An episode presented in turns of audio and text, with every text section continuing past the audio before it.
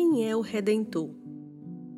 O único Redentor é o Senhor Jesus Cristo, eterno Filho de Deus, em quem o próprio Deus tornou-se homem e suportou a penalidade do pecado. 1 Timóteo 2,5 está escrito: Porque há um só Deus e um só mediador entre Deus e os homens, Jesus Cristo o Redentor é Jesus Cristo, eterno Filho de Deus. O eterno Filho de Deus tornou-se homem e viveu uma vida humana e real como a nossa. Por pouco mais de 30 anos, no primeiro século depois de Cristo, ele viveu como você e eu. A única diferença é que ele sempre confiou em Deus. Confiou inteiramente em Deus se você consegue pensar em como ontem ou anteontem deveria ter confiado em Deus e não fez, lembre-se de que Jesus, em todas as ocasiões, obedeceu a Deus. Ele confiou que o que Deus sabia era o melhor, que deveria seguir a vontade de seu Pai. Quando penso em minha vida, sei que não vivi assim, mas o Redentor Jesus Cristo viveu. Ele é chamado Redentor porque redime seu povo. Ele restabelece novo valor.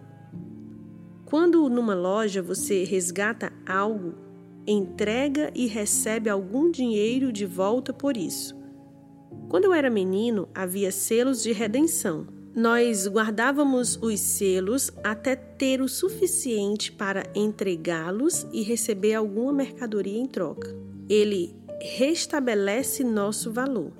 Ele entrega a própria vida sobre a cruz por todos que se arrependem de seus pecados e confiam nele.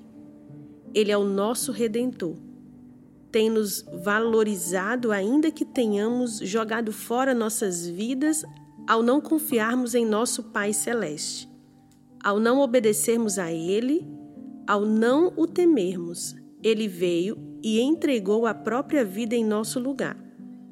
Teve uma vida de confiança e morreu como não teria de morrer, mas fez isso por amor a nós.